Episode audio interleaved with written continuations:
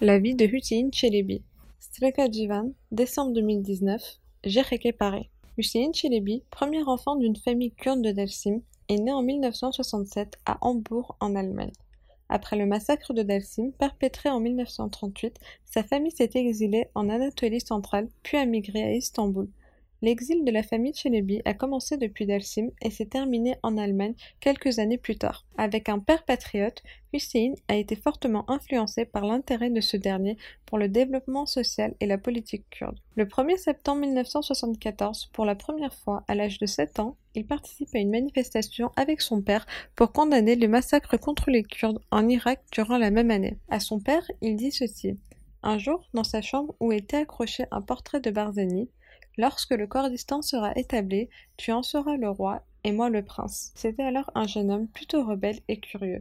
C'est peut-être la meilleure manière de le caractériser. Il n'a jamais accepté les injustices jusqu'à la fin de sa vie et s'y est toujours opposé. Lorsqu'il a atteint une certaine vision politique, il n'a pas hésité à discuter avec différents cercles politiques ainsi qu'avec son père au sujet de l'Union soviétique. Il s'intéressait beaucoup à la politique, à l'histoire, à la science et aux langues étrangères, dont l'anglais et l'espagnol. Dans ses cours de turc, son professeur formulait la devise nationale turque Je suis turc, j'ai raison et je travaille dur.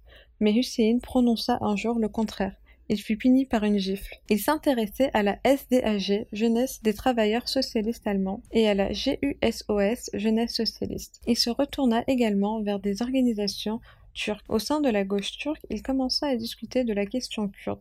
Il considérait non seulement les Kurdes, mais aussi les personnes qui sont souffert en Amérique latine, en Afrique, comme les individus et des groupes dont les droits étaient bafoués. Sans compromettre son internationalisme, il a déclaré un jour Peu importe que je sois kurde, turc, arabe ou chinois. Vers la fin de ses études secondaires, il développa un intérêt pour la littérature et commença à écrire des nouvelles en allemand et en turc. Il portait en lui une passion littéraire profonde et marquante. Au début des années 80, il s'impliqua dans les affaires étrangères de l'association kurde de Hambourg. Au milieu de cette décennie, il commença à se consacrer pleinement au mouvement des libérations kurdes. En 1985, il fut arrêté et condamné à une amende pour la première fois du fait de ses activités politiques considérées comme illégales. En 1986, il entama des études de sociologie à l'université de Düsseldorf. Pendant ses années universitaires, il joua un rôle important dans la publication d'articles allemands dans le Kurdistan Report. Après un moment, il finit par travailler comme activiste à Cologne. Le 25 février 1988, dans le cadre des efforts de l'Allemagne pour isoler le PKK, il fut arrêté au motif qu'il était responsable d'appartenir au PKK. C'est alors qu'il se retrouva complètement isolé du monde extérieur en purgeant une peine de prison de deux ans à Wuppertal. Pendant son séjour en prison, il se concentra sur les moyens de défense légaux et d'action collective. Après sa libération, début 1990, il reprit la lutte et rejoignit la fondation Amis du peuple kurde. Par ailleurs, il discutait constamment avec la gauche allemande sur la lutte des Kurdes et ce qui contribuera par la suite à faire connaître cette lutte aux Allemands.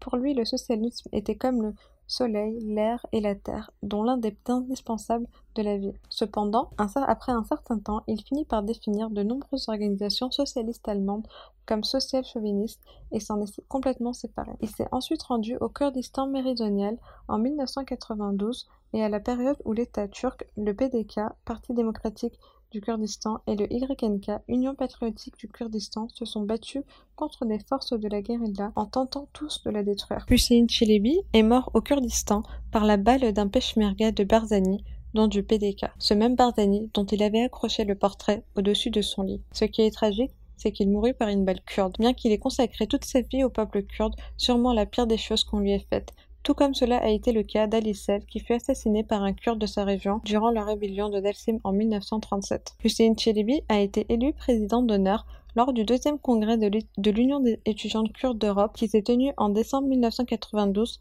car il est considéré depuis comme quelqu'un d'exemplaire pour tous les étudiants et toutes les étudiantes kurdes d'Europe. Partant de là, des projets littéraires, de poésie et de narration ont commencé en sa mémoire chaque année. Et c'est pour cela notamment que nous sommes présents aujourd'hui. Pour à la fois honorer son combat et donner une suite à son esprit littéraire comme un héritage pour une jeunesse qui lutterait et résisterait toujours aux moyens de l'art et de ses mots.